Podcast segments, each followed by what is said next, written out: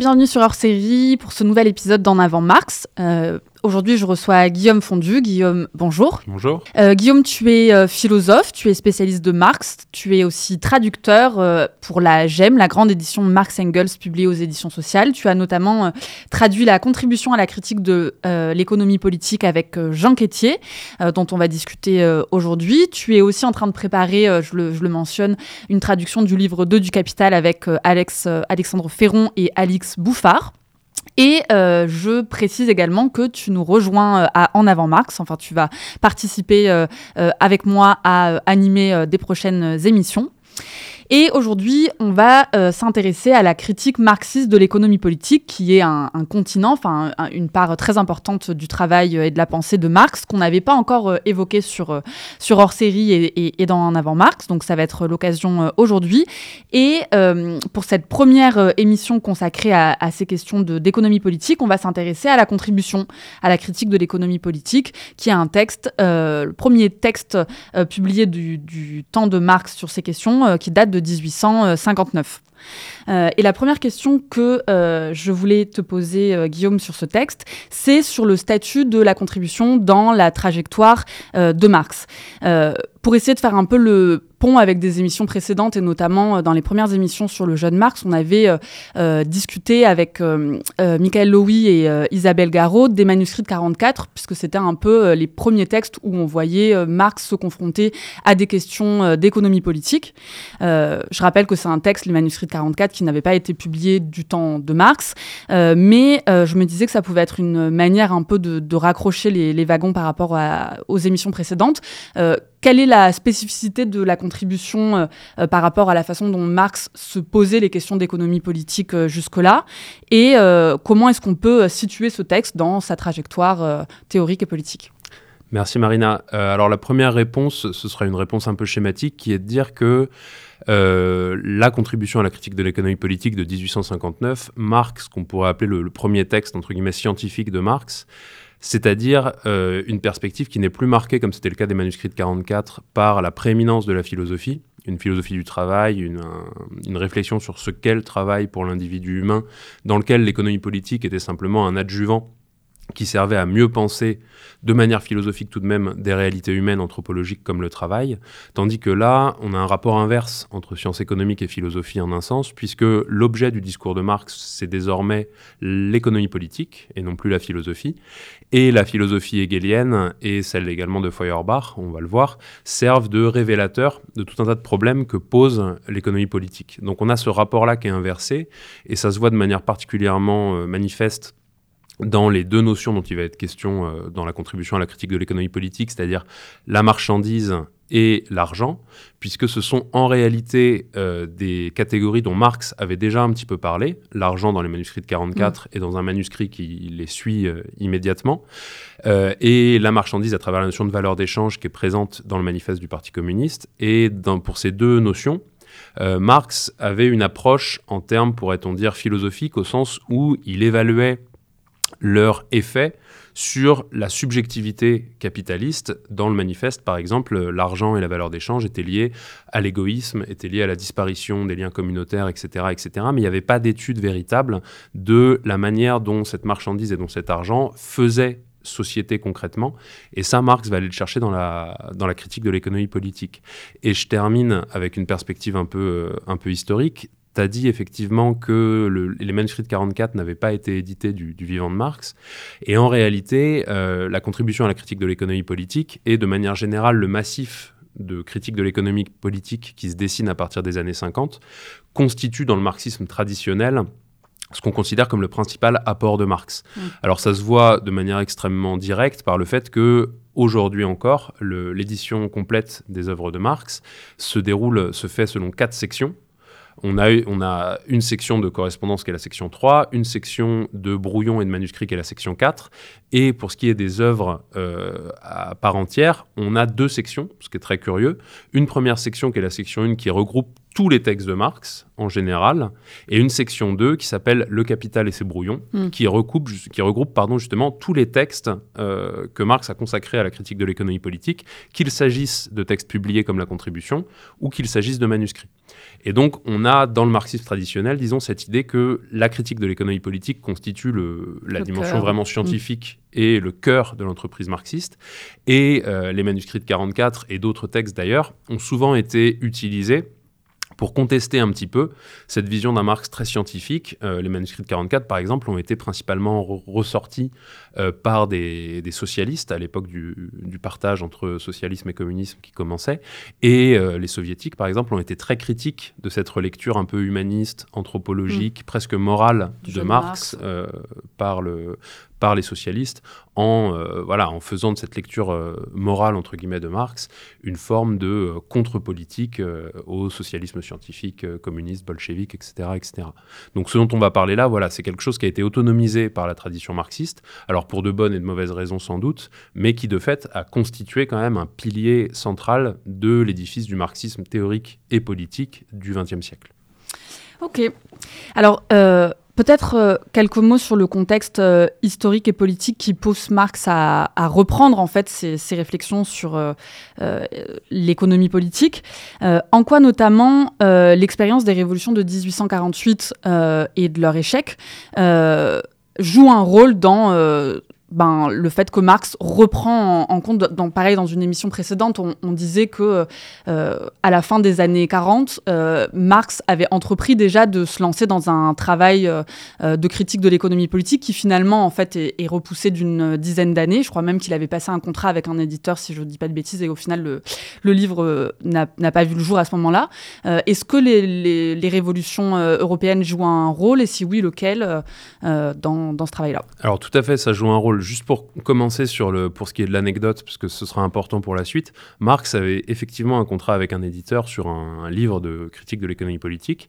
Il a tardé à rendre son manuscrit, pour ne pas dire plus, et euh, l'éditeur a fini par préférer à ça une traduction par Karl Grun, qui est un adversaire de Marx, d'un livre de Proudhon, hmm. ce qui a contribué à mettre Marx en fureur et explique en partie, même si c'est d'ordre euh, anecdotique, biographique, explique en partie le, le fait que Proudhon sera au cœur de la critique de l'économie politique dont on va parler. Hmm. Donc effectivement, Marx s'était lancé dans cette entreprise, euh, en partie euh, parce qu'il avait déjà écrit un livre contre Proudhon sur ce sujet-là, en partie parce qu'il en était venu à l'idée que bah, c'est dans l'économie politique que se situait euh, la, compréhension véritable de, la société bourgeoise.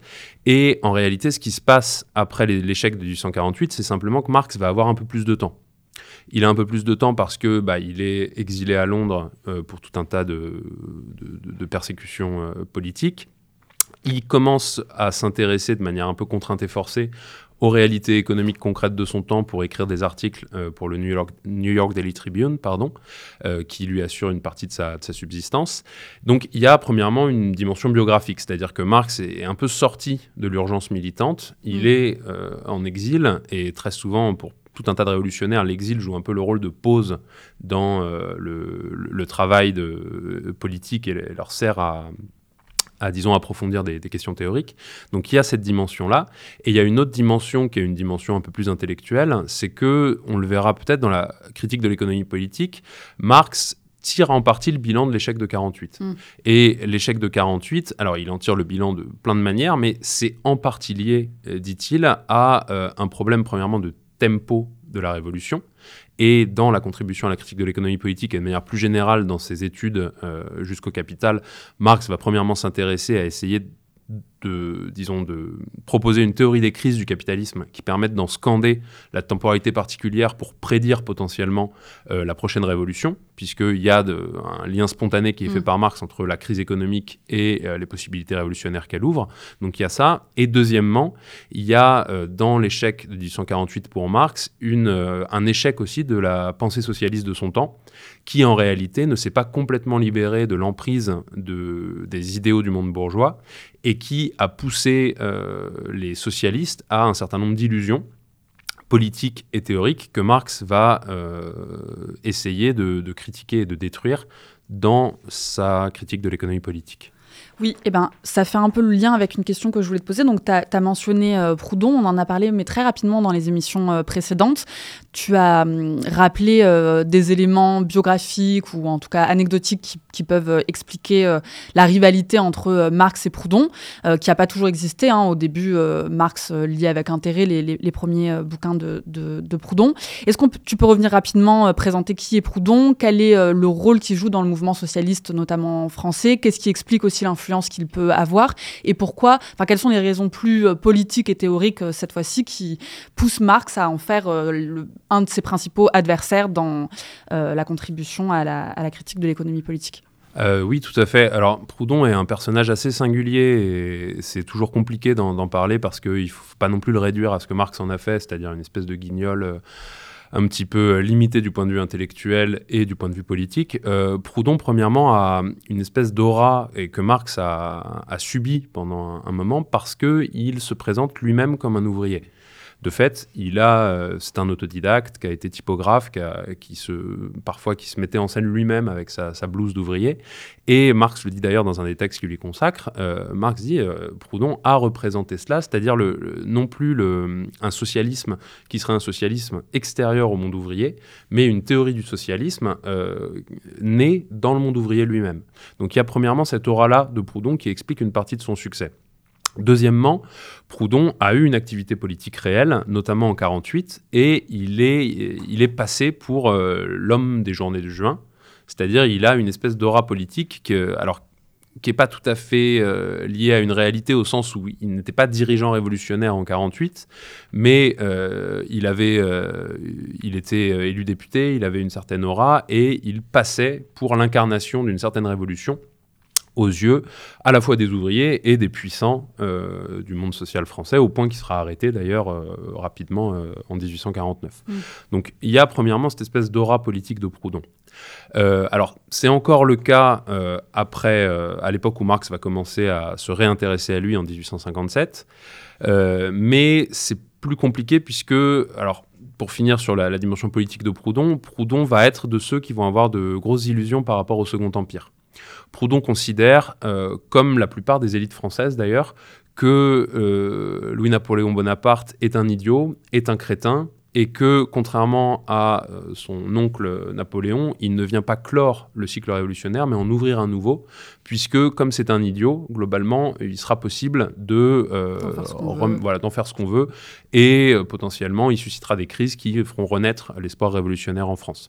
Alors, c'est intéressant parce que ça va expliquer une certaine forme de pénétration du proudonisme jusque dans certains milieux euh, du Second Empire, chez certaines élites, ce que Marx ne, manquera pas de souligner dans, ses textes. Donc ça, c'est par exemple sur qui est Proudhon politiquement à l'époque où Marx va se réintéresser à lui en 1857. Du point de vue des rapports entre Marx et Proudhon, bah, là encore les choses sont assez compliquées. Marx, tu l'as dit, avait beaucoup aimé le premier ouvrage de mm. Proudhon, Qu'est-ce que la propriété? Il en avait dit le plus grand bien, notamment, comme je l'ai dit, parce que c'était la première critique de la propriété du point de vue euh, ouvrier lui-même. Et assez rapidement, Marx et Proudhon vont être amenés à se fâcher. Alors, il y a des raisons biographiques, comme je l'ai dit, euh, il y a une, vraie question de rivalité. Il y a euh, également des questions théoriques, puisque euh, Marx va être très critique vis-à-vis d'un autre ouvrage de Proudhon, qui est l'ouvrage Philosophie de la misère. Hmm auquel Marx va répondre par une brochure célèbre, Misère de la philosophie, après s'être fâché par ailleurs euh, par voie postale avec Proudhon, dont il voulait faire le représentant français euh, de l'espèce d'embryon d'international mm. qu'il était alors en train de, créer. Et Marx va reprocher à Proudhon, et c'est là que ça nous amène à la contribution à la critique de l'économie politique, Marx va reprocher à Proudhon d'être en réalité un doctrinaire qui ne comprend rien au mouvement de l'histoire et qui véhicule un idéal socialiste qui est en réalité un idéal socialiste réactionnaire, puisqu'il tend à réactiver des formes de petites propriétés, euh, alors marchandes on le verra, mais Proudhon ne le dit pas nécessairement mm. comme tel, des formes de petites propriétés et un idéal fédéraliste qui en réalité réactive pardon, par certains aspects l'idéal qu'on pouvait trouver chez Jean-Jacques Rousseau, chez Robespierre, bref, dans tout un milieu de, la, politique française euh, anté-socialistes ou proto-socialistes, pour le dire comme ça, auxquels Marx va reprocher le fait de ne pas voir le phénomène massif de son époque, c'est-à-dire l'accroissement de la division du travail, et le fait que la socialisation des moyens de production rend en réalité absolument impossible toute perspective de retour, comme ça, à une société de petits producteurs indépendants qui seraient reliés entre eux par euh, des rapports d'échange pacifiés. Euh, harmonieux, etc., etc. Et donc dans euh, Misère de la philosophie, Marx, disons, euh, reprochait à Proudhon cette dimension réactionnaire, mais sans entrer véritablement dans le détail économique. Et ce qu'il va faire dix ans plus tard, en gros, euh, en 1857, c'est eh bien aller voir du côté de, du soubassement économique de ce, ce projet soi-disant socialiste et véritablement réactionnaire, en tout cas pour Marx. 2 pour 5, ça va? Citoyens je donne tout de suite la parole à celui qui, venant de Lyon, nous fait l'honneur de sa visite. Notre cher, notre grand Proudhon.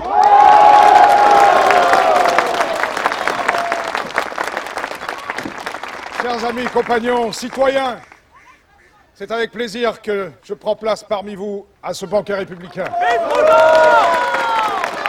Ils veulent les supprimer, ces banquets, parce qu'ils ont peur de votre colère et ils ont raison d'avoir peur, car il y aura toujours plus de peuple que de police, et de soif de liberté que de répression. Car c'est vous, c'est vous les artisans, les tisserands, les cordonniers, les tailleurs, les charpentiers, qui fabriquaient la richesse de ce pays. Et les ouvriers alors Les terrassiers, les mécaniciens, les gars des forts Je ne les oublie pas. Ces hommes, ces femmes, ces enfants, enchaînés à ces nouvelles machines de feu et d'enfer, et qui n'ont parfois même pas le pain pour soutenir leur force. Il faut le dire tout net, tout simplement, on les assassine On arrive à mon sujet. Qu'est-ce que l'esclavage? Si je réponds c'est l'assassinat, vous êtes aussitôt d'accord. Alors pourquoi, pourquoi la question? Qu'est-ce que la propriété? Si je réponds c'est le vol, Dois-je sans cesse devoir m'expliquer? La propriété, mais laquelle? La propriété privée Bourgeoise? Je connais cet homme, c'est Karl Marx. Je parle de la propriété en général qu'on donne comme un droit naturel tel que la liberté, l'égalité, la sécurité. Mais ce sont des abstractions, non? Ce sont des droits Des droits naturels La liberté, l'égalité, la sécurité de chacun n'affectent pas celle de tous. Au contraire, elle les renforce. Ce sont des droits naturels sociaux. La propriété, à l'inverse, empiète nécessairement sur la liberté, l'égalité, la sécurité des autres. C'est un droit naturel antisocial. C'est pourquoi je demande non son extension à tous, mais tout simplement son abolition. La propriété Avoir le roi L'État Vive l'anarchie D'accord, Michael, d'accord, je suis d'accord avec toi. Mais attention, les oreilles ennemies nous écoutent un dernier épisode, euh, un, dernier, une dernière, un dernier élément pardon, de, contexte peut-être avant de, rentrer plus en avant dans la contribution euh, elle-même.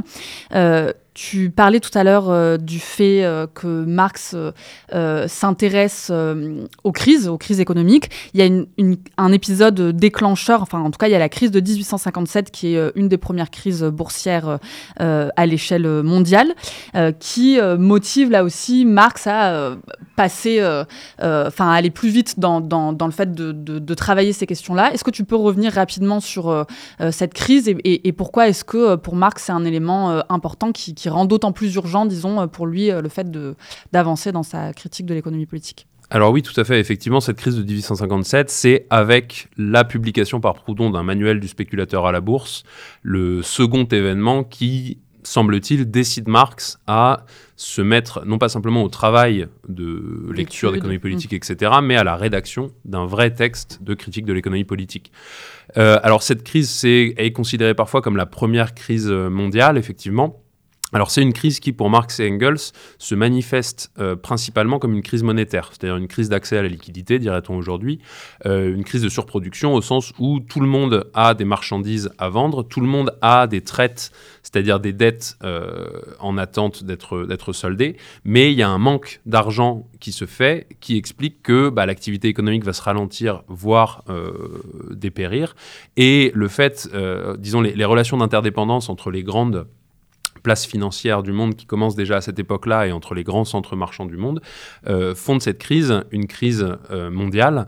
Et Marx se dit, bah, c'est important parce qu'en réalité, ce genre de crise euh, constituera désormais le soubassement des révolutions à venir. Et c'est euh, d'autant plus important pour lui que ça donne lui donner raison euh, par rapport à ce qui est dit dans le manifeste du Parti communiste sur la dimension mondiale du capitalisme, sur la dimension euh, de crise. Et Marx, du fait de, cette crise, va être amené à bah, essayer de comprendre finalement comment il est possible de penser cette crise, puisque un des leitmotifs qui reviendront dans la critique de l'économie politique est l'idée que l'économie bourgeoise par essence, est incapable de penser ces crises-là. Donc il y a cette dimension, premièrement, penser la crise, et il y a deuxièmement, et ça on y reviendra quand on parlera du contenu théorique de la, contribution à la critique de l'économie politique, il y a deuxièmement le fait que ce genre de crise est utilisé par les socialistes proudhoniens pour, euh, disons, théoriser et, valoriser leur critique de l'argent puisque, on le verra, le socialisme proudhonien est avant tout une critique de l'argent pour Marx.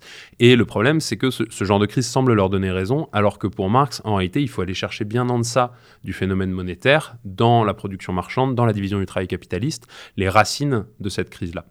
Et donc voilà, c'est euh, il y, a vraiment un lien entre crise monétaire et euh, proudhonisme pour Marx qui explique que euh, le, le, double événement que représente pour lui la publication d'un texte de Proudhon sur la monnaie et l'existence de, cette crise, et ben ce double événement va jouer vraiment un rôle déclencheur dans la rédaction du premier grand texte de critique de l'économie politique de Marx, les, manuscrits de 1857-1858, en réalité surtout 58, puisque Marx se met véritablement au travail en décembre 1857, qu'on appelle aussi parfois les Grundrisse, de leur nom allemand, euh, et qui sont, euh, on va y revenir, le, premier texte, mais non publié, mm. dans lequel Marx va expliciter sa critique de l'économie politique. Eh ben, et, juste avant de, de, venir sur ça, est-ce que Marx euh, pronostique une, révolution en 1857, puisqu'il établit un lien entre l'apparition de, de, crise et de perspectives révolutionnaires? Est-ce que c'est un, pari qu'il fait, ou c'est une hypothèse, une hypothèse qu'il fait à ce moment-là ou Alors, j'y pense là en t'écoutant? Bah, c'est pas flagrant dans la correspondance. Euh, en tout cas, Marx semble quand même penser que la temporalité de la Révolution sera un peu plus lente que ce qu'il avait initialement prévu. Mm. Donc il y, a pas, y, a pas, y a une forme d'urgence euh, du point de vue du débat théorique avec les autres socialistes, mais ça se ressent pas dans, le, dans, le, dans la correspondance de Marx ou même dans les Grundrisse. On n'a pas cette, cette dimension un petit peu... Euh, enfiévrée, disons, qu'on peut trouver dans le manifeste du Parti communiste. Déjà, on a déjà l'impression à l'époque que Marx alors sans doute aussi pour des raisons biographiques, il est un peu plus vieux, euh, se donne des horizons temporels un peu plus larges pour, euh, pour penser l'avènement de la Révolution. D'accord. Ok. Euh, alors donc tu mentionnais les, manuscrits dits de 1857-58, donc qui sont une première forme d'aboutissement du travail mené par Marx sur l'économie politique. Donc tu le disais, c'est des manuscrits qui ne sont pas publiés de son vivant, qui sont beaucoup, publiés beaucoup plus tard, qu'on trouve aujourd'hui publiés aux éditions sociales. c'est un texte assez imposant, pas forcément facile, qui peut avoir l'air un peu désordonné.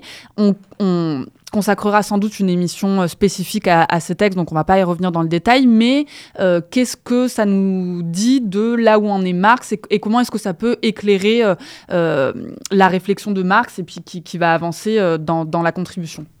Oui, alors bah, le statut de ce texte est un peu compliqué parce que quand bien même il n'a pas été édité par Marx, Marx va sans cesse y puiser des choses pour ces textes rédigés par la suite. ça, constitue tout au long de la vie de Marx une espèce de réservoir euh, de textes, de cahiers d'extraits, etc. Et ce qui fait aussi le caractère difficilement lisible de ces manuscrits, c'est le fait qu'en réalité, il n'y a pas véritablement de plan. Euh, les manuscrits se, composent de plusieurs textes. En gros, on a une introduction de l'introduction de 1857 sur laquelle on va revenir mm. parce qu'elle est importante du point de vue méthodologique. On a un premier texte polémique qui s'appelle Bastia et Carré, qui sont deux, deux économistes contemporains de, de, Marx. Et on a ensuite deux chapitres un chapitre sur l'argent, qui est un chapitre très long, qui commence par une critique d'un disciple de Proudhon, d'Arimon, et le chapitre sur le capital, qui est extrêmement long et qui, là encore, est un petit peu, euh, alors non pas nanny que ni tête, mais constitue en réalité des textes écrits euh, à des à des moments différents, où Marx suit une logique, s'arrête, repart sur autre chose, etc., ce qui fait euh, des manuscrits euh, un texte difficilement lisible. Cela étant, c'est un texte important parce que c'est la première manifestation de l'entreprise de Marx, ça c'est sûr, et euh, ça me paraît intéressant, moi, de voir que le, les, manuscrits de, de 1857, si on laisse l'introduction à part, qui a été rédigée plus tard, les manuscrits de 1857 s'ouvrent par des polémiques. La première polémique, c'est celle contre Bastia et Carré, qui sont deux économistes euh, libéraux. Et, enfin, pas tout à fait. Bastia, c'est l'économiste libéral par excellence, euh, l'auteur des Harmonies économiques, qui était, selon la légende, le livre de chevet de Margaret Thatcher. Et Carré, c'est un économiste américain, mais protectionniste, lui, euh, mais pour des raisons qui sont de mauvaises raisons pour Marx, en gros. Marx va reprocher à Bastia comme à Carré de construire leur théorie de l'économie sur une espèce de fiction de l'échange sur une fiction de euh, d'êtres humains libres qui échangent les uns avec les autres euh, et ce de manière euh, pacifiée, là encore harmonieuse. Et Bastia et Carré vont être amenés à chercher dans toutes les pathologies, vont être amenés pardon, à chercher les pathologies du monde économique dans tous les mécanismes qui pourraient perturber cet échange. Et c'est ce que leur reproche Marx. Et en réalité, ce qui est intéressant là-dedans, c'est qu'il va montrer que ce paradigme de l'échange, cette idée selon, laquelle l'économie, ce serait avant tout des individus qui échangent des biens et des services, c'est une idée qui sert d'idéal non seulement aux libéraux, que sont Bastia et Carré aussi en un certain sens, mais également à Proudhon. Ce qu'on retrouve derrière Bastia et Carré, et c'est ça qui est intéressant dans le manuscrit de 57-58, c'est que eh ben, ce paradigme de l'échange, cet idéal de l'échange, en réalité, on va le retrouver dans le proudhonisme. Et ça va se retrouver directement dans le début du chapitre sur l'argent, où Marx va montrer, et il le dit de manière encore plus explicite dans la correspondance, et il le dira de manière absolument explicite dans la contribution à la critique de l'économie politique, Marx va montrer que le socialisme proudhonien se définit par le fait de euh, supprimer l'argent. Ou en tout cas, de faire en sorte que tout le monde ait accès, un accès égal à l'argent, ce qui revient, selon Marx, tout simplement à le supprimer, ou parce qu'on a un schéma finalement où euh, l'argent sert de repoussoir absolu dans la mesure où il permet euh, d'accumuler, dans la mesure où il permet de se passer des relations sociales réelles. Et c'est pourquoi cet argent-là est considéré par le socialisme proudhonien comme quelque chose qu'il faut bannir, par euh, le développement de crédits gratuits, par le développement de... Alors, pas de bons de travail, même si Marx va montrer qu'en réalité, la, racine de cette théorie du socialisme, elle, repose dans l'idée des, bons de travail dont, on parlera.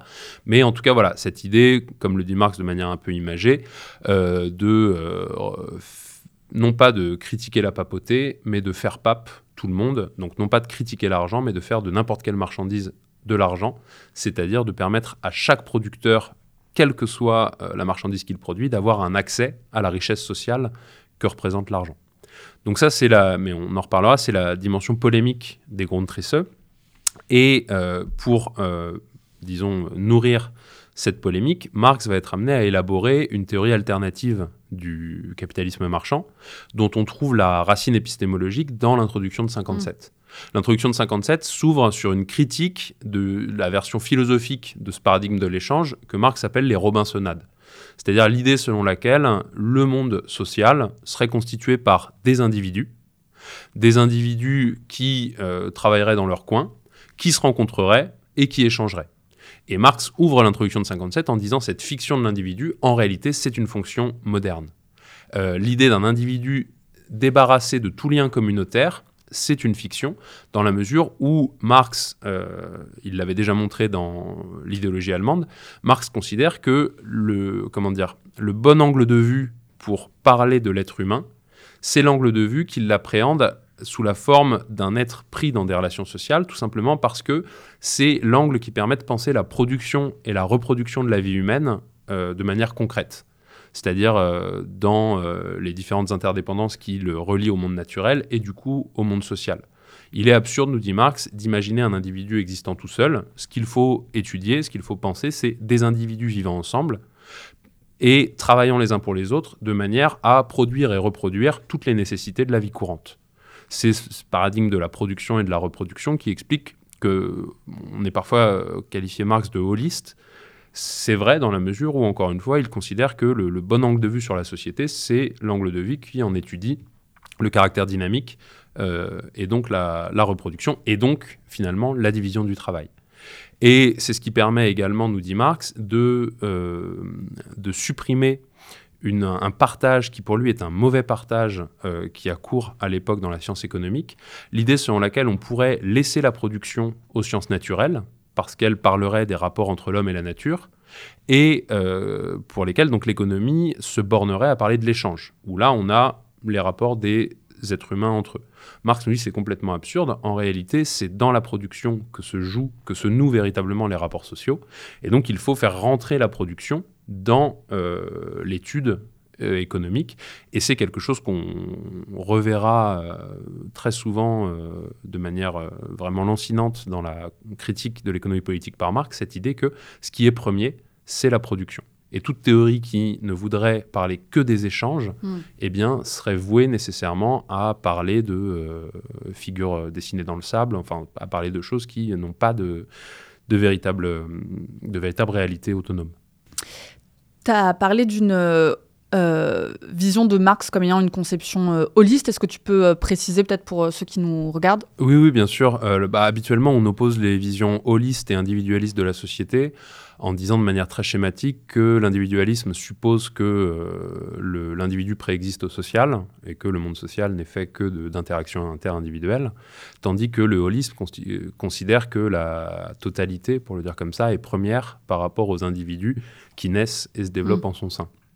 Et euh, c'est relativement justifié pour parler de Marx, qui est un critique féroce de l'individualisme des libéraux, euh, dont il considère encore une fois que c'est une fable moderne. Euh, simplement, son holisme à lui est principalement motivé par euh, une ambition, disons, dynamique, une ambition, l'ambition, pardon, de considérer la société comme un tout en transformation, comme un tout dynamique, au sens où, pour Marx, à partir du moment où il y a du vivant, et ça c'est quelque chose qui reprend euh, à Hegel, à partir du moment où il y a du vivant, c'est que la vie fait problème, c'est que l'existence, pardon, fait problème, c'est-à-dire qu'il faut être capable, par une certaine activité, de produire et de reproduire ces conditions d'existence. Ça marche pour les animaux, ça marche même pour les végétaux en un certain sens, ça marche a fortiori pour l'être humain. Et la chose que Marx en déduit, c'est que, par conséquent, on ne peut pas considérer l'être humain comme un individu isolé, car en tant qu'individu isolé, l'être humain périrait dans la mesure où il n'est pas capable de produire tout seul, de produire et de reproduire tout seul les conditions de sa propre existence. Et par conséquent, le holisme, disons, est une conséquence d'une vision de l'existence humaine en termes de production et de reproduction, et donc de production et de reproduction nécessairement sociale. Ok. Eh ben, tu as mentionné euh, l'influence de Hegel euh, dans la, dans la pensée de, Marx. C'est quelque chose qu'on a, qu'on a pas mal abordé dans les émissions précédentes. Euh, Peut-être qu'on peut en venir à ce, ce qu'on a appelé l'avant-propos de, de 1859. Donc, il y a un texte qui fait office de préface euh, à la contribution euh, euh, de la critique de l'économie politique. C'est un des textes qui est euh, les plus cités de Marx, qui a un statut. Donc, c'est un texte qui, a- qui est très court, qui est, un des textes les plus, euh, enfin avec une dimension quasi autobiographique, puisqu'en fait euh, Marx euh, fait le, son, propre bilan de sa trajectoire euh, depuis son début dans la philosophie, sa, rupture avec les jeunes hegeliens qui avait été son, son, terreau initial, et qui explique à la fois comment est-ce qu'il en est venu à ben, la contribution, et puis aussi aux, comment dire, aux conclusions qui sont, qui sont les siennes, et qui en même temps donnent, enfin tu, vas me dire si tu es d'accord avec cette façon de formuler, le, soubassement un peu théorique qui, qui, enfin thé- euh, philosophique ou théorique, je sais pas si on peut dire euh, philosophique, de euh, sa, contribution à la critique de l'économie politique. Est-ce que tu, peux revenir et commenter un petit peu ce, ce- cet avant-propos? Oui, alors la- l'avant-propos de 1859 est en effet assez célèbre, hein, puisque c'est là qu'on trouve, selon la formule habituelle, la topique marxienne, c'est-à-dire sa théorie des lieux entre guillemets de toute société, et principalement le partage entre infrastructure Mm. et superstructure. C'est dans ce texte-là qu'on trouve cette idée-là de manière particulièrement explicite, mais qui en réalité était déjà présente dans l'idéologie allemande et, et dans d'autres textes. Mais que là, tu peux est- peut-être euh, expliciter euh, bah, de de manière très très schématique, c'est l'idée selon laquelle, euh, comme le dit Marx aussi dans ce texte-là, ce n'est pas la conscience des hommes qui détermine leur être, mais l'être qui détermine leur conscience. C'est-à-dire l'idée selon laquelle toutes les productions culturelles et intellectuelles euh, mais également politiques, juridiques, etc., trouvent leurs racines et peuvent être expliquées par des dynamiques qui sont des dynamiques matérielles de rapport entre les êtres humains et la nature et des êtres humains entre eux. C'est dans les relations de production que se nouent la plupart des choses qui seront ensuite traduites euh, en termes culturels, juridiques, politiques, etc. Donc c'est une thèse qui, dans sa, dans sa dimension un petit peu schématique, encore une fois, a été critiquée, puisque une partie du marxisme euh, du XXe siècle a consisté à, Rédire un peu ça. Soit à rédire, soit au contraire à la, à l'attendrir, à l'assouplir euh, avec une étude un peu plus poussée des, des, réalités politiques, culturelles, juridiques dans une forme d'autonomie relative. Euh, c'est souvent comme ça qu'on présente euh, Gramsci, par exemple, mhm. comme un théoricien de l'autonomie relative de la sphère culturelle. Donc voilà, c'est une thèse qui est extrêmement schématique, mais c'est une thèse effectivement qui a servi euh, d'étendard à ce qu'on appelle le matérialisme historique et qui a produit des effets heuristiques, c'est-à-dire des effets en termes de dynamique de recherche, de compréhension, qui sont extrêmement puissants faut pas le nier. Même si, encore une fois, schématiquement, ça peut sembler un peu grossier, ça a été un programme de recherche euh, absolument, euh, absolument essentiel pour euh, énormément de disciplines au XXe siècle, et pas seulement dans le champ du marxisme à proprement parler.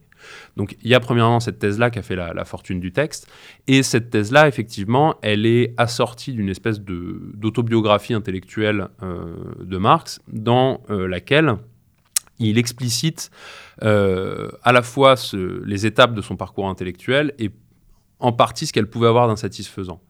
Et c'est assez intéressant puisque Marx mentionne trois disciplines dans cet avant-propos, euh, la philosophie, euh, le droit et l'histoire. Mm-hmm. Et ces trois choses qu'en réalité on va retrouver un petit peu dans la contribution à la critique de l'économie politique et euh, dans le capital euh, également, mais avec des places euh, un peu différentes de ce à quoi on pourrait s'attendre.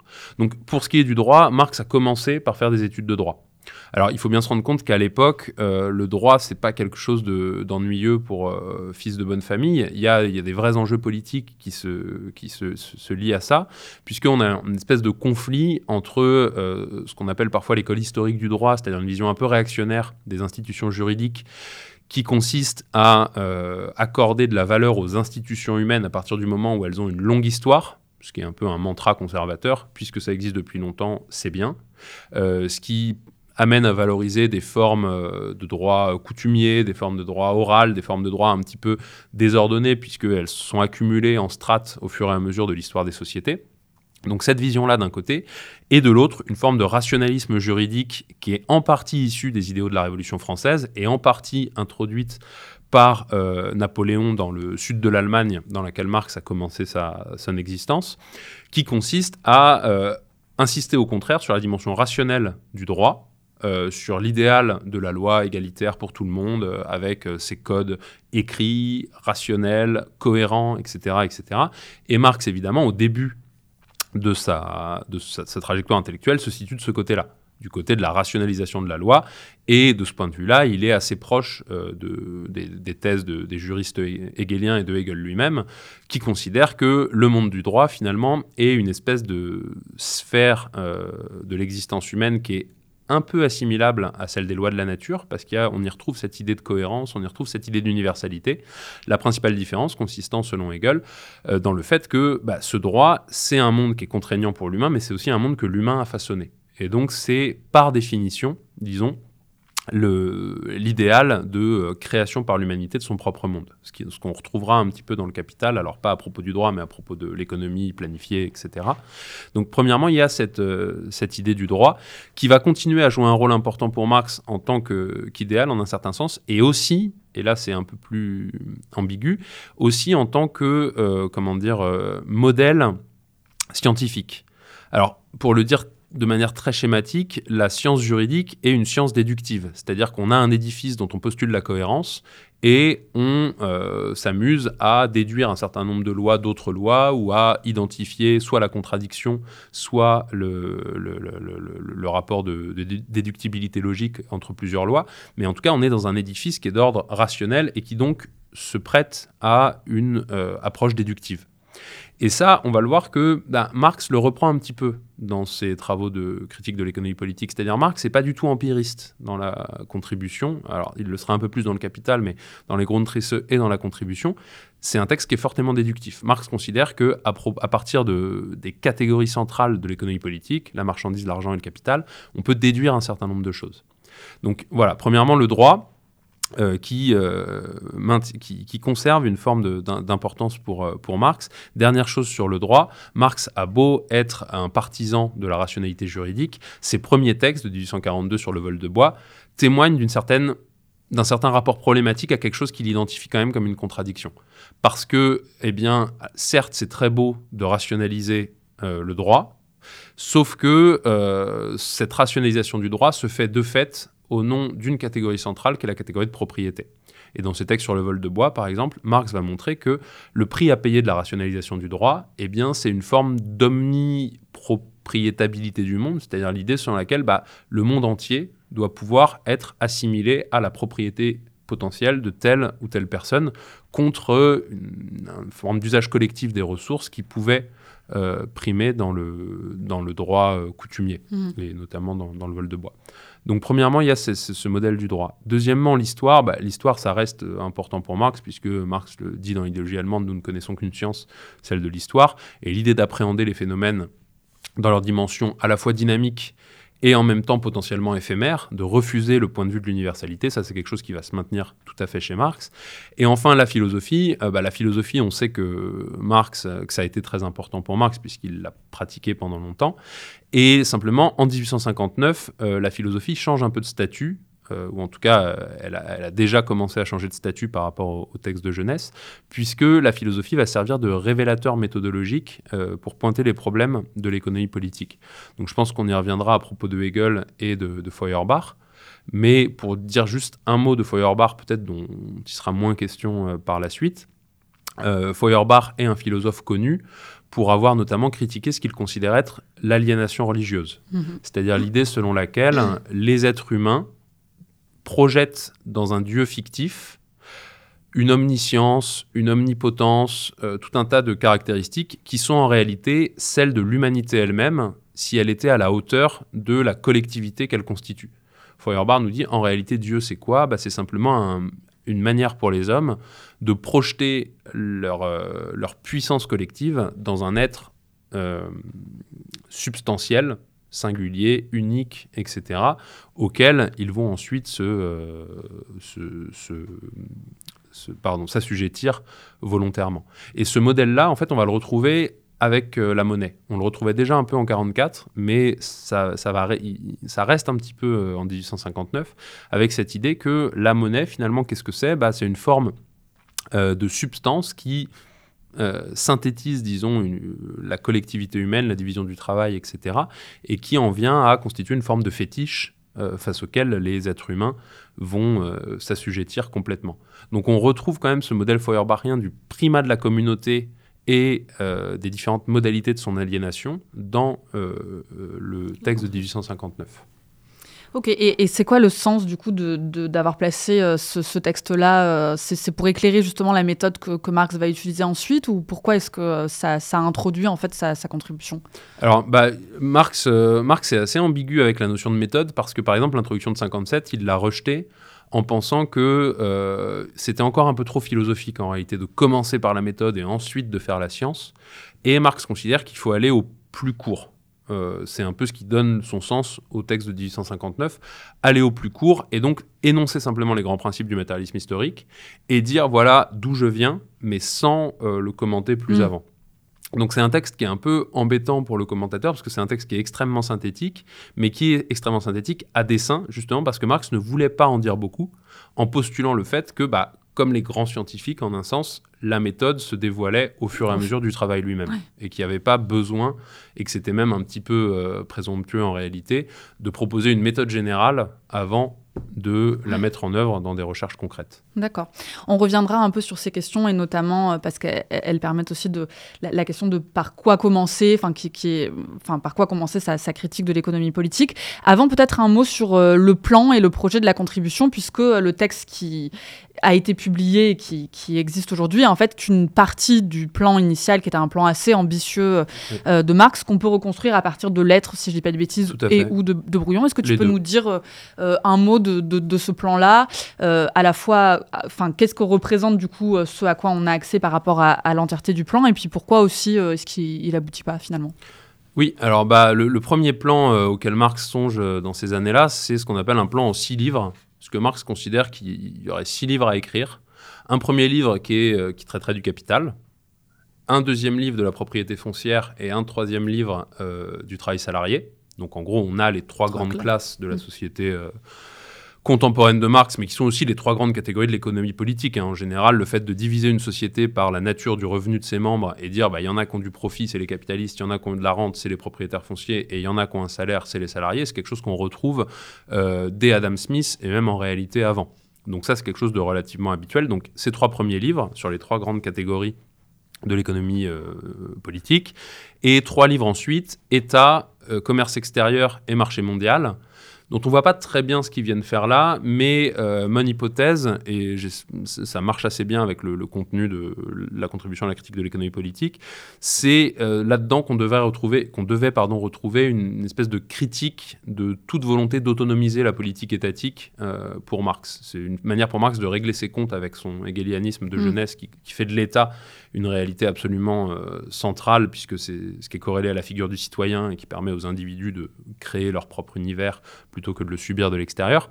Euh, dans ces, trois derniers livres, Marx, euh, manifestement, voulait pointer le... Alors, pas le dépérissement de l'État, parce que la, la formule voudra dire autre chose plus tard, mais la dissolution de l'État qui est euh, rendu absolument nécessaire par le marché mondial, puisque un État euh, n'existe que en commerçant avec d'autres États, que petit à petit ce commerce bah, euh, engendre une toute puissance de la marchandise, de l'argent et du capital, en gros on dirait aujourd'hui des multinationales, qui finissent par dissoudre complètement le pouvoir politique de l'État et nous font entrer dans un monde où la réalité manifeste et d'ailleurs c'est ce qu'on trouvait, c'est le, pari qu'on trouvait dans le manifeste du Parti communiste, c'est le marché mondial.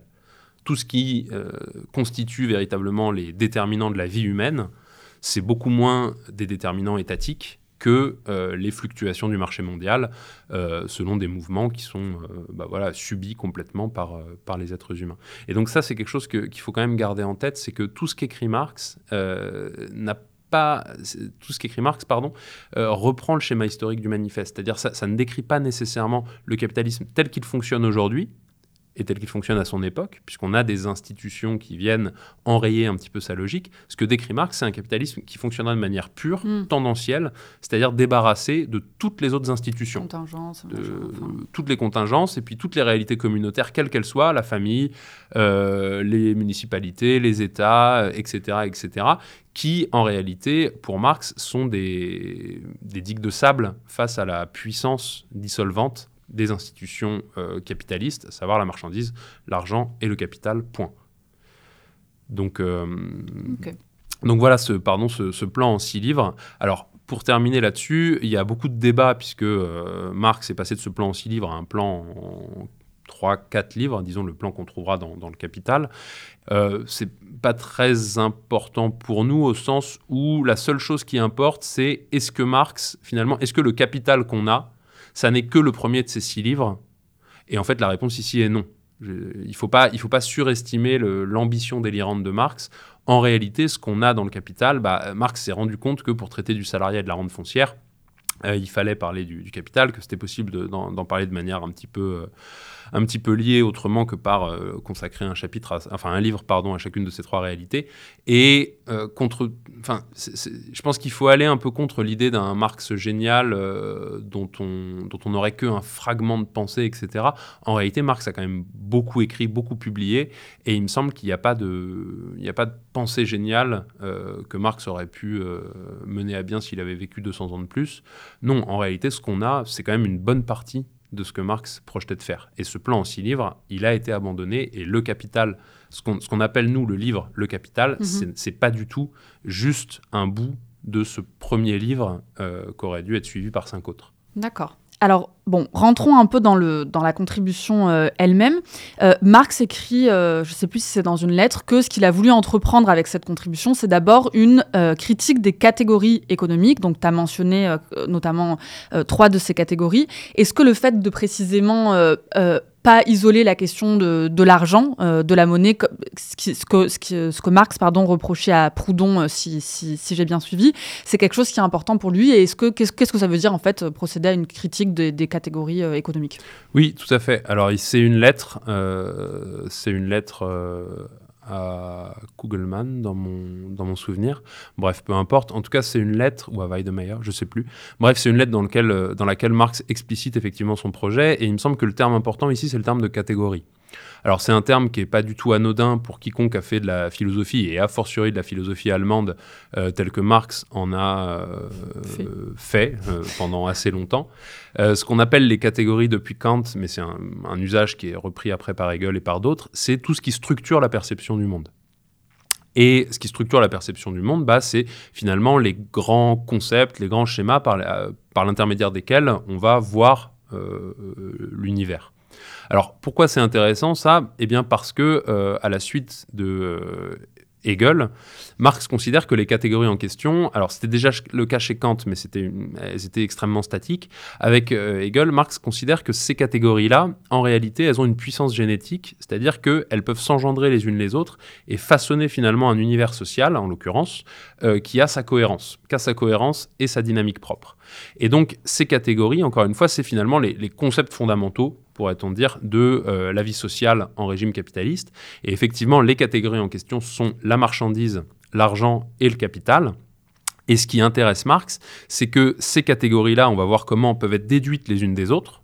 Alors, c'est pas évident avec le capital, puisque Marx va avoir des doutes là-dessus euh, au fur et à mesure de, son travail. Mais en tout cas, mettons qu'elles puissent se déduire les unes des autres et finalement constituer un monde qu'a sa globalité, qu'a sa cohérence et qui, eh évacue, encore une fois, toutes les autres catégories qui lui sont potentiellement rivales.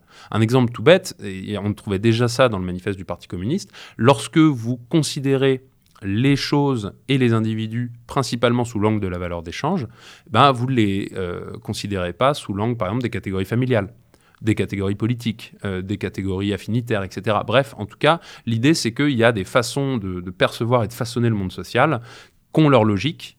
Cette logique est catégorielle, et ce qui intéresse Marx, c'est la critique des catégories propres à l'économie politique. Et par critique ici, il faut entendre non pas, comme c'était le cas dans les manuscrits de 44, un petit peu, même c'est discutable, mais il, faut, il faut entendre non pas une critique euh, exogène, mais une critique interne, c'est-à-dire que Marx va montrer en réalité l'inconsistance, l'incohérence, le, fait que finalement ces catégories, pour le, ce qui est du monde capitaliste, ne peuvent déboucher que sur des crises et sur un monde invivable. Et donc, euh, il y a, et il le dit dans une autre lettre, il dit « J'expose les catégories et je réalise par cela même leur critique immanente, c'est-à-dire la démonstration que le, le monde qu'elles façonnent est euh, un monde en crise et potentiellement invivable. Ok, c'est intéressant. Donc, tu as, rappelé les, les trois catégories qui euh, intéressent Marx dans, dans la contribution, donc, sont, euh, qui sont la, la marchandise, l'argent et le capital. Euh, c'est ça, ouais. Oui. Euh, Alors, c'est que la marchandise et l'argent, puisque le capital euh, n'est pas traité. après. Voilà. Euh, et euh, peut-être qu'on peut s'intéresser à la, à la méthode d'exposition. Je ne sais pas si c'est comme ça qu'il faut Ouais. le, le formuler, mais la question tout bêtement de par quoi est-ce que commence Marx, euh, puisque dans euh, l'introduction que tu fais à, la- à ton édition de la contribution, tu montres comment Marx commence cette fois-ci par euh, la marchandise, alors que dans ses textes ant- antérieurs, notamment les manuscrits de 1857-58, euh, il commençait par la question de, de l'argent. Est-ce que tu peux expliquer pourquoi est-ce que c'est intéressant, important de le pointer? Pourquoi Marx change de- d'avis finalement euh, euh, voilà. Oui, tout à fait. Alors, il y, y avait plusieurs possibilités qui s'ouvraient à Marx pour commencer son propos. Le fait de commencer par l'argent, à mon sens, est principalement lié à des considérations polémiques euh, dont on a parlé. Mais Marx se rend compte que commencer par l'argent, en réalité, c'est tomber dans l'illusion dans laquelle tombent les proudhoniens, puisque l'argent, en réalité, on va le voir, n'a pas d'existence autonome, ou en tout cas, si il a une existence autonome, c'est dû à son lien avec quelque chose de plus fondamental, c'est-à-dire la fragmentation du monde marchand et le fait que la division du travail en monde capitaliste euh, passe par l'échange de marchandises. Ça, on y reviendra. L'autre euh, voie qui s'ouvre à Marx, et on trouve quelques tentatives en ce sens, c'est de commencer par la notion de valeur. Euh, commencer par la notion de valeur, comme le font finalement Smith et Ricardo, comme le font les grands tenants de l'économie politique. Mais le souci, nous dit Marx, c'est que ces gens-là sont avant tout préoccupés par des questions qui sont des questions d'ordre quantitatif. Puisque ce qui intéresse Smith et Ricardo, c'est de constituer globalement une théorie des prix relatifs, c'est-à-dire euh, qu'est-ce qui fait que les marchandises s'échangent à tel ou tel prix, et notamment pour comprendre euh, la nature et euh, les déterminants quantitatifs du profit, du salaire et de la rente foncière et d'expliquer un petit peu ça. Alors Marx n'est pas complètement décorrélé de cette idée quantitative, puisque on le verra peut-être quand on reparlera. Alors dans la contribution c'est pas beaucoup le cas, mais dans le capital c'est évidemment le cas, et notamment dans les livres 2 et 3 du capital où on s'intéresse à ces questions quantitatives. Mais c'est pas ce qui intéresse spécifiquement Marx ici. Et Marx va donc choisir de commencer par la marchandise. Alors pourquoi? Parce que, et là il me semble qu'il faut repartir de, l'idéologie allemande et de cette question de la production et de la reproduction de la vie sociale. Marx nous dit, voilà, le, point de départ, c'est la division sociale du travail. C'est ce qui permet à une société et à ses membres d'exister, de produire et de reproduire leurs conditions d'existence. Et la question qui se pose sur cette base-là, c'est qu'est-ce qui assure la coordination des activités? Qu'est-ce qui fait que chacun a un travail qui peut profiter aux autres de manière cohérente pour euh, reproduire cette euh, société? Et Marx nous dit, bah, dans les sociétés communautaires, c'est relativement facile. On peut faire fonctionner la division du travail, par exemple, par des questions d'identité, de genre et d'âge. Dans la famille patriarcale, euh, les femmes ont tel travail, les hommes tel travail, les enfants, etc. Bref, on peut passer par des identités considérées comme substantielles pour diviser le travail. On peut euh, faire autrement. Marx nous dit bah, peut-être qu'il y, aura des sociétés dans lesquelles cette division se fera de manière consciente, rationnelle, par la discussion politique. C'est le projet finalement qui y a au cœur du, capital. Et Marx nous dit par contre, dans la société capitaliste, c'est pas comme ça que ça se passe. Chacun produit de manière privée un truc et il va proposer ce truc au marché, c'est-à-dire à la validation par les autres membres de la société, c'est-à-dire la conversion de la marchandise en argent. Et la marchandise, en réalité, c'est euh, important pour Marx parce que ça définit la principale coordonnée du monde marchand, à la fois du point de vue du producteur et du consommateur. Qu'est-ce que vous êtes censé produire dans le monde capitaliste marchand? Des marchandises, c'est-à-dire un truc qui puisse être acheté par quelqu'un d'autre. Qu'est-ce que vous consommez dans la société capitaliste marchande? Des marchandises, c'est-à-dire un truc qui a été produit par quelqu'un d'autre pour le vendre. Et il me semble que c'est ce qui fait aussi la puissance des analyses de Marx. Mais alors ça, c'est plus dans le Capital que dans la contribution à la critique de l'économie politique, où Marx va dire le monde contemporain se présente comme une immense accumulation de marchandises. Et ça, ça rend compte de quelque chose de véritable, d'une tendance véritable du monde marchand. Le fait que de plus en plus, les déterminants de notre vie individuelle et collective sont de plus en plus façonnés, médiatisés par la marchandise. Les loisirs, de plus en plus marchandisés. La nourriture, de plus en plus marchandisée. Bref, il y a quelque chose qui s'impose, cette catégorie de marchandises, elle s'impose dans toutes les ports euh, dans tous les ports pardon, de, la vie quotidienne. Et l'intérêt, me semble-t-il, de commencer par la marchandise, c'est qu'à la fois on rend compte de cette omniprésence d'un phénomène nouveau, la marchandise, et en même temps, Marx va suivre euh, les aventures de cette marchandise, entre guillemets, pour en déduire d'autres catégories, mm. puisque, et je terminerai là-dessus, marchandises, argent et capital sont trois formes de ce qu'on pourrait appeler avec Marx des fétichisations de l'activité sociale, c'est-à-dire des formes que l'activité sociale revêt et qui en vient finalement à s'imposer aux hommes. Dans les marchandises, le travail social prend la forme d'objets qui sont reliés entre eux par des relations quantitatives, le marché, et ces relations euh, entre des choses viennent s'imposer à ceux qui devraient être normalement les sujets de l'activité sociale, les acteurs de l'activité sociale, c'est-à-dire les êtres humains eux-mêmes. Donc première forme de fétichisation, le fétichisme de la marchandise et de ses rapports objectifs entre des choses. Alors même que, encore une fois, il y a de l'activité sociale derrière, il y a de l'activité humaine. Euh, deuxième moment, euh, le fétichisme de l'argent, qui est le stade supérieur, où il s'agit plus simplement d'un rapport objectif, mais il s'agit de ce qu'on pourrait appeler une substance. C'est-à-dire là, avec l'argent, l'activité sociale prend une forme substantielle, puisque qu'est-ce que c'est qu'une somme d'argent? C'est quelque chose qui me permet d'acheter n'importe quelle activité d'un être humain aux quatre coins du globe, c'est-à-dire c'est ce qui incarne, comme le dit Marx, la puissance sociale. Et il le dit, euh, alors pas dans un texte publié, mais dans des manuscrits de l'époque, il dit, bah, l'argent, ça permet de porter dans sa poche la puissance sociale universelle, et ça, c'est quand même euh, un coup de force du capitalisme.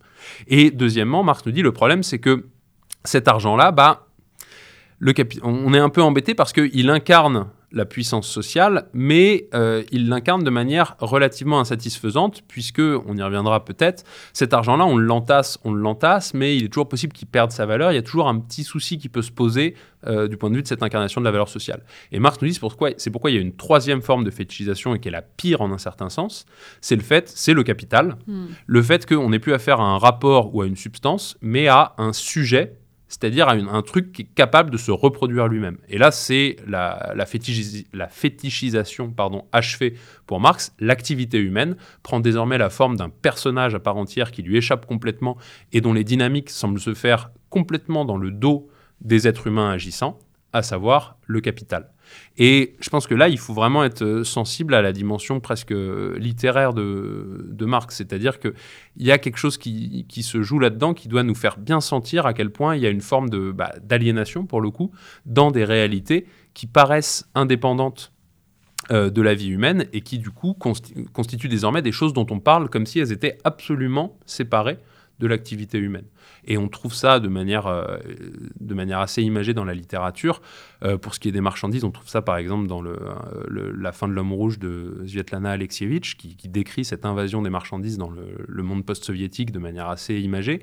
Sur le capital, euh, on trouve ça euh, vraiment à titre d'exemple dans le le roman d'Éric Vuillard qui a eu le, prix Goncourt, L'Ordre des choses, où on a, à travers le- les capitalistes allemands et euh, leurs entreprises, cette image que j'avais trouvée saisissante du fait que bah voilà, une entreprise, euh, j'en sais rien moi, Volkswagen par exemple, c'est quelque chose dont on parle aujourd'hui comme si elle avait une existence réelle qui survit aux individus qui la font être, qui survit à ses fondateurs, qui survit à tout le monde, etc., et qui véritablement, dont on peut véritablement faire l'histoire. Il y a quelque chose là-dedans de, saisissant, et je pense que Marx essaye de nous faire comprendre ce caractère saisissant des fétiches capitalistes.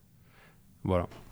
Merci, c'est super intéressant et peut-être que ça permet aussi de, de- de revenir ou en tout cas de, de saisir mieux euh, la critique qu'il adresse à Proudhon en fait, si, si je Oui. comprends bien, qui est de d'isoler en fait cette question de et sa critique de l'argent des autres formes de, fétiches et qui du coup euh, euh, est une critique impuissante ou illusoire. Enfin, c'est ça que, qui, qui est en jeu euh, encore une fois avec son, son débat avec Proudhon. Voilà, tout à fait. Le, le débat avec Proudhon, c'est.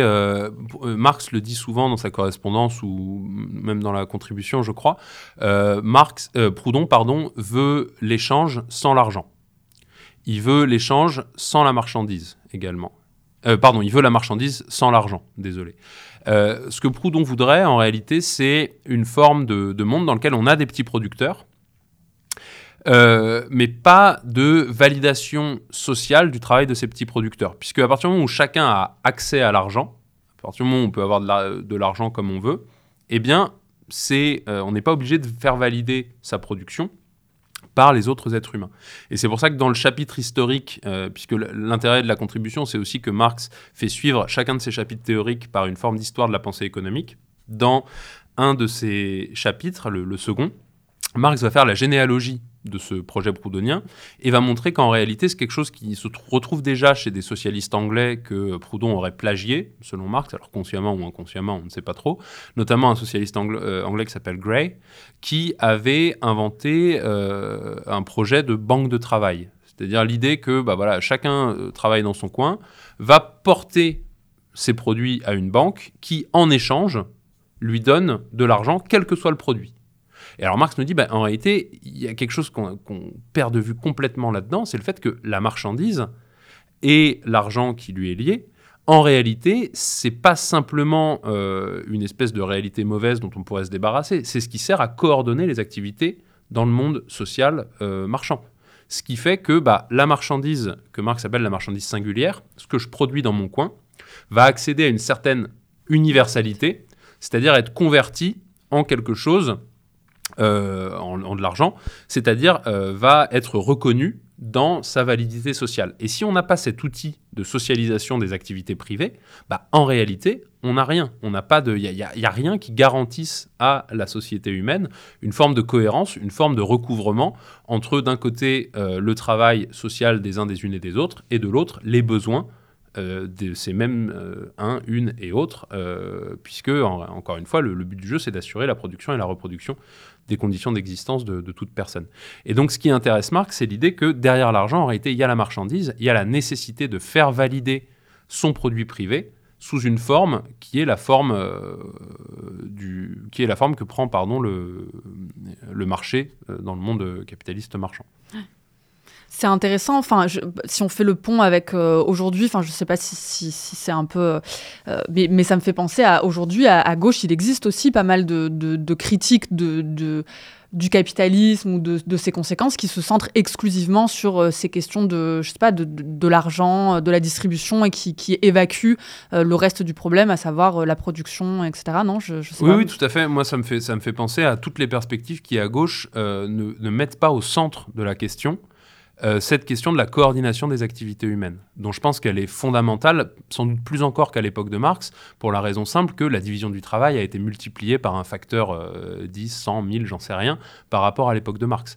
Aujourd'hui, il faut être conscient du fait que tous les produits manufacturés qui nous entourent et tous les services dont on bénéficie, et qui constituent encore une fois euh, l'horizon de plus en plus euh, évident de notre vie quotidienne, on, sont le produit d'une division du travail délirante, puisqu'il est très peu probable qu'on soit capable, euh, l'un ou l'autre, de faire la liste de tous les procédés laborieux humains qu'on présidait à la fabrication du, moindre des objets qui nous environnent. Et donc toute perspective qui évacue cette question-là me semble problématique, euh, puisque euh, en réalité, c'est là que se joue, en un certain sens, la vie et la survie de l'humanité quelle que soit l'échelle, euh, peu importe. Actuellement, peut-être que l'échelle de la division du travail est beaucoup trop grosse et mm. qu'il faudrait revenir sur des échelles plus locales. Mais la question doit être posée. La question doit être posée parce que sinon, encore une fois, si on pose la question politique qu'en termes d'accès à des ressources, et c'est un peu ce qui me gêne par exemple avec tout le débat sur les communs, euh, eh ben on fétichise un petit peu ces ressources, on oublie qu'il y a de l'activité derrière et on ne pose pas la question de savoir bah, comment est-ce que on euh, fait en sorte que cette activité soit cohérente permettre de répondre aux besoins. Moi, j'ai un peu, j'ai quelques soucis avec le fait que souvent, euh, lorsqu'on pose cette question, les gens nous disent ah oui, mais vous postulez que les gens sont des feignants et qu'ils vont rien faire, etc. Si on si on arrête la contrainte marchande. En réalité, le problème n'est pas là. Le problème, c'est pas tant de savoir si les gens vont travailler ou pas travailler. La question de savoir, c'est qui fait quoi et comment on organise le fait que bah, les diverses activités trouve euh, une cohérence qui permet à la société de se maintenir. Et ça, ça suppose un travail euh, intellectuel, de planification qui est très important parce que en réalité, on, on peut ne pas aimer le marché, on peut ne pas aimer le capitalisme, et c'est mon cas. Il faut tout de même reconnaître sa puissance organisatrice. Sa puissance organisatrice qui permet encore une fois à euh, actuellement une, une, humanité de plusieurs milliards de personnes de contribuer de manière relativement cohérente aux aspirations, alors forcément des, consommateurs riches, hein, c'est évident, mais tout de même, il y a un partage du travail qui se fait et qui se fait de manière, euh, alors euh, bien sûr qu'il y a des facteurs politiques aussi, etc., mais il y a quand même cette puissance organisatrice du marché. Et le pari de Marx, c'est que euh, si, c'est que bien, cette puissance organisatrice, elle a des limites, et les limites, on les voit clairement aujourd'hui. Euh, que ce soit en termes sociaux, écologiques, euh, euh, les crises économiques diverses, etc., elle a des limites, mais il faut être capable de lui opposer une autre logique. Et on ne pourra pas simplement postuler l'harmonie de l'échange, comme le fait Proudhon et comme le font en réalité les libéraux, sauf que la, différence entre Proudhon et les libéraux, c'est que Proudhon n'accepte pas la dynamique capitaliste qui se construit sur la base marchande. Hmm. Mais en réalité, il reprend le, soubassement de, de tout cela ce que tu dis, ça me, ça me fait réfléchir. comment est-ce que. Euh, enfin, du coup, dans une société euh, communiste ou en tout cas euh, post-capitaliste, est-ce qu'on peut imaginer une société sans argent? Est-ce que c'est la perspective que défend Marx? Est-ce que c'est quelque chose qui te dit? Toi, qu'est-ce que tu que en penses, compte tenu précisément de, de, tout ce que tu viens de dire juste, juste avant? Alors c'est assez compliqué. Alors pour Marx lui-même, je pense qu'il y a chez Marx, en tout cas dans ses textes de jeunesse, une, enfin pas de jeunesse, pardon, c'est le premier texte de la critique de l'économie politique, une vision très organique du capitalisme. C'est-à-dire qu'il considère que marchandises, argent et capital sont trois réalités intrinsèquement liées et qu'on ne peut pas avoir l'une sans les autres. Mm. Et du coup, il y a, du point de vue euh, de Marx, une forme de refus de l'argent. Euh, pour le dire de, manière très rapide, habituellement l'économie normale, l'économie mainstream, considère l'argent comme une marchandise un peu particulière euh, qui a trois fonctions principales. Première fonction, c'est qu'elle permet de mesurer la valeur des autres marchandises. Deuxième fonction, c'est qu'elle permet d'assurer la circulation des marchandises. Troisième fonction, c'est qu'elle joue le rôle de réserve de valeur. C'est-à-dire qu'on peut en accumuler pour conserver de la valeur. Dans euh, le texte de la contribution, alors on n'a pas le temps de revenir sur les détails techniques, mais j'invite celles et ceux qui le souhaitent à lire le texte, Marx va montrer qu'en réalité, ces fonctions-là sont organiquement liées les unes aux autres, mais qu'elles sont également liées de manière contradictoire. En gros, pour euh, mesurer les valeurs, il faut être capable de circuler. Parce que sinon, euh, on sait pas, euh, sinon rien ne nous garantit que l'argent soit une mesure effective des valeurs. Donc il faut que les gens la désirent et qu'elle circule.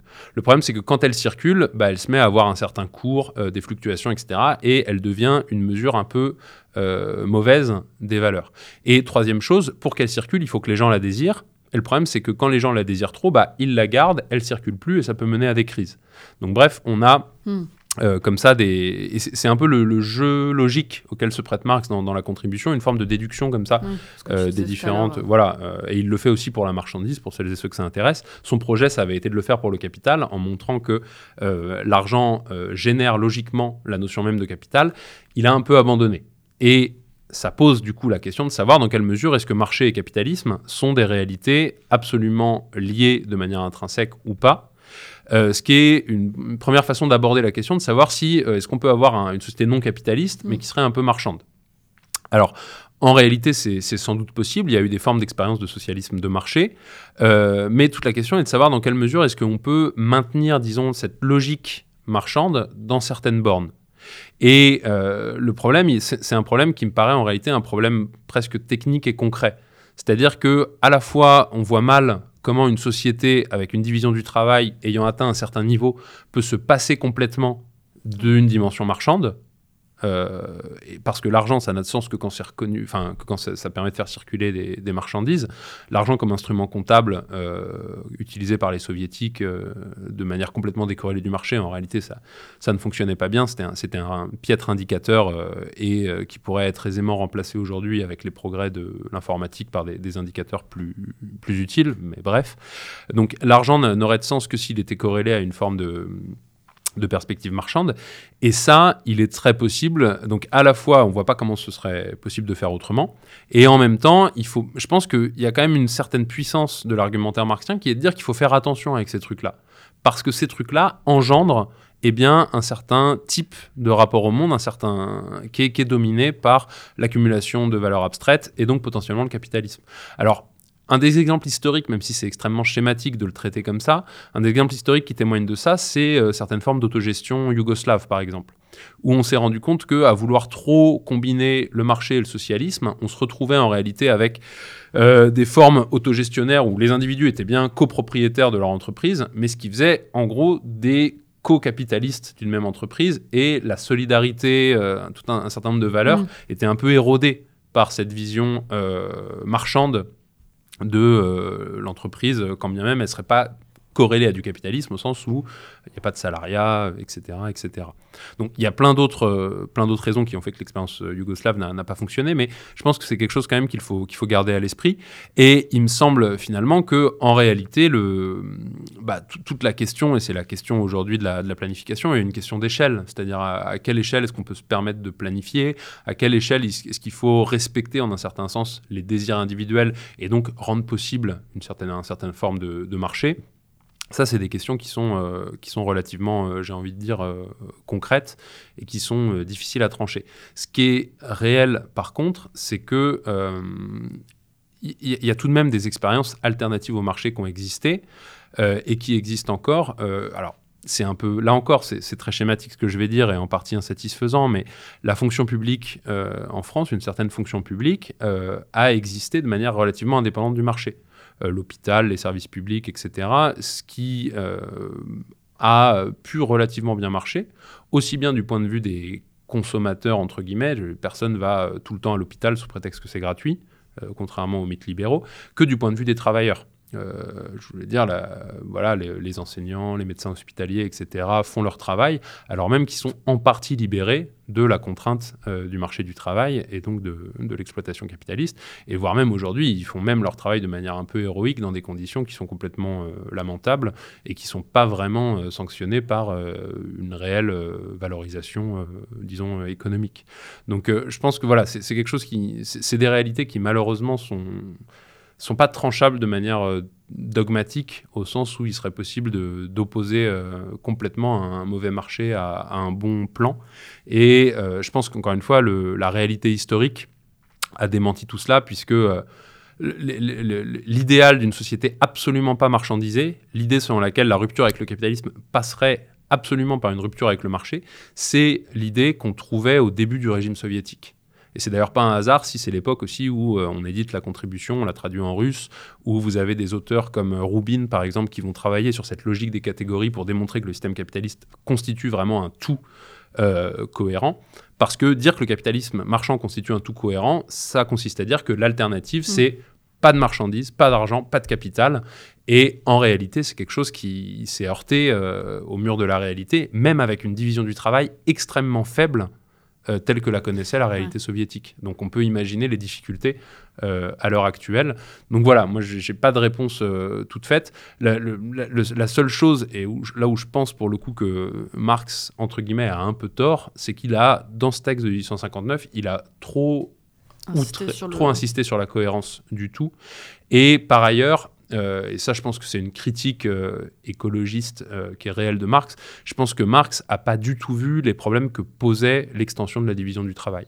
Il a considéré que ça allait de pair avec une socialisation qui était plutôt bonne du point de vue du dépassement du marché capitaliste, et il n'a pas vu que bah, ça, ça engendrait aussi tout un tas de problèmes euh, tout le problème des intermédiaires, le problème des distances et de, du fait qu'on ne peut les combler que par une débauche d'énergie, etc. etc. Mm. Le problème de la perte du sens du travail quand euh, les, les, tâches sont extrêmement parcellisées, etc.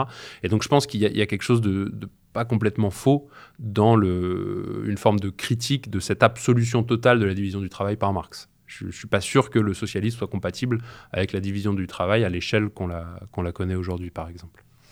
Ok, très bien. Bah, Peut-être une, question euh, pour, pour, terminer, pour, pour ouvrir. Euh, pourquoi, euh, pourquoi c'est intéressant, utile aussi politiquement de, de, relire la contribution à la critique de l'économie politique? On, en a fait un peu la démonstration tout au long de l'émission, mais qu'est-ce que tu aurais envie de, de, dire à celles et ceux qui ne possèdent pas encore cette magnifique édition? Euh, bah, bon courage déjà parce que c'est un texte qui est relativement euh, compliqué à lire. Alors je pense que ça, ça a un avantage polémique, comme on l'a dit, c'est-à-dire de, de, de, rappeler quand même que le, le, problème fondamental de l'alternative au capitalisme marchand, c'est la production et qu'il faut être capable de penser cette alternative. Il y a un autre intérêt, mais qui est beaucoup plus euh, général, j'ai envie de dire, c'est que euh, c'est un texte dans lequel on a un philosophe, euh, Marx, appelons-le comme ça, faute de mieux, qui réfléchit sur la conceptualité d'une science euh, en cours, la science économique. Et je pense que ce rapport entre la philosophie et les sciences sociales, pour le dire vite, c'est-à-dire mm. cette idée de savoir dans quelle mesure est-ce que les catégories qu'utilisent les sciences sociales sont pas porteuses d'un certain nombre de logiques, elle est relativement intéressante et elle est encore intéressante aujourd'hui. Ce qui ne veut pas dire qu'on peut faire comme Marx euh, et postuler que une catégorie a nécessairement porte en elle en creux tout un monde qu'elle va déployer toute seule, mais c'est quand même quelque chose d'important à une époque globalement où la science économique actuelle est marquée par un déficit euh, criant de réflexion sur les catégories qu'elle emploie. Euh, il me semble que c'est, voilà, ça nous rappelle quand même qu'il y a eu cette, euh, cette volonté de la part de, quelqu'un qui réfléchissait à ce que sont les sciences sociales, de mêler la réflexion conceptuelle, ce qui habituellement est de fait euh, le, terrain, disons, de la, philosophie, et euh, une vraie lecture du travail scientifique de ses contemporains.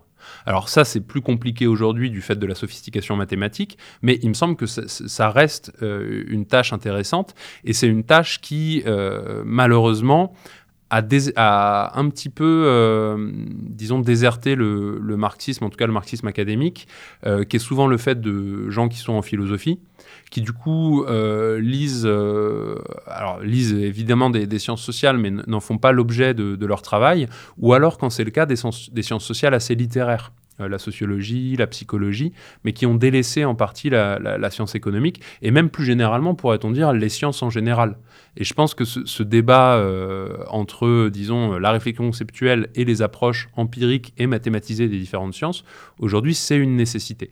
C'est une nécessité à la fois du point pour l'économie, euh, pour penser des alternatives au capitalisme, c'est une nécessité pour l'écologie, puisque euh, le, dialogue avec les sciences naturelles euh, est quelque chose de, très important, me semble-t-il, si on veut pas tomber dans les excès absurdes, soit de du technosolutionnisme complètement idiot, soit des critiques euh, de la technique qui, enfin des critiques totale de la technique qui, qui, semble également être des impasses. Et donc voilà, dans ce texte de Marx, outre le contenu que je trouve intéressant, stimulant, etc., il y a vraiment une perspective qui me semble vraiment intéressante. Je pense que ça, c'est quelque chose que Marx a apporté euh, à, la, réflexion générale de l'humanité sur elle-même, qui est, vraiment euh, intéressant et qu'on retrouve en réalité chez la plupart des grands fondateurs euh, des, sciences sociales, quels qu'ils soient. Mais voilà, ce qui est intéressant en plus chez Marx, me semble-t-il, c'est qu'il y a vraiment cette idée de ménager une place à la philosophie, même si Marx n'était plus philosophe, etc.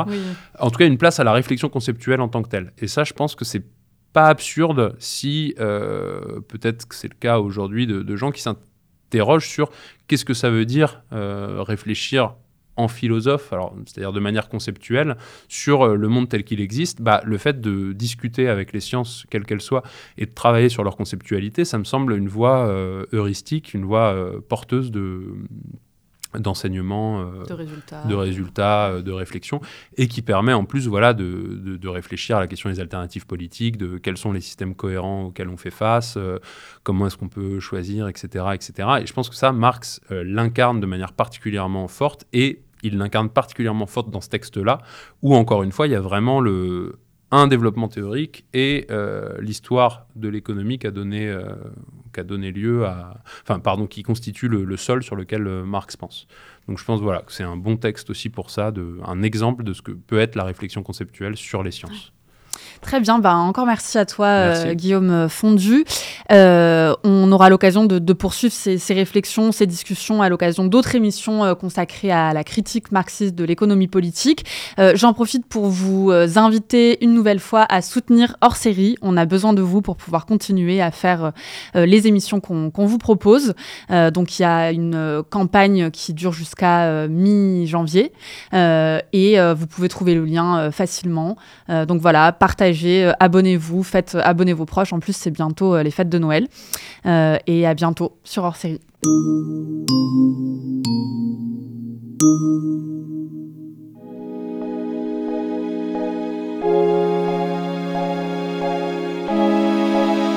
Spectre.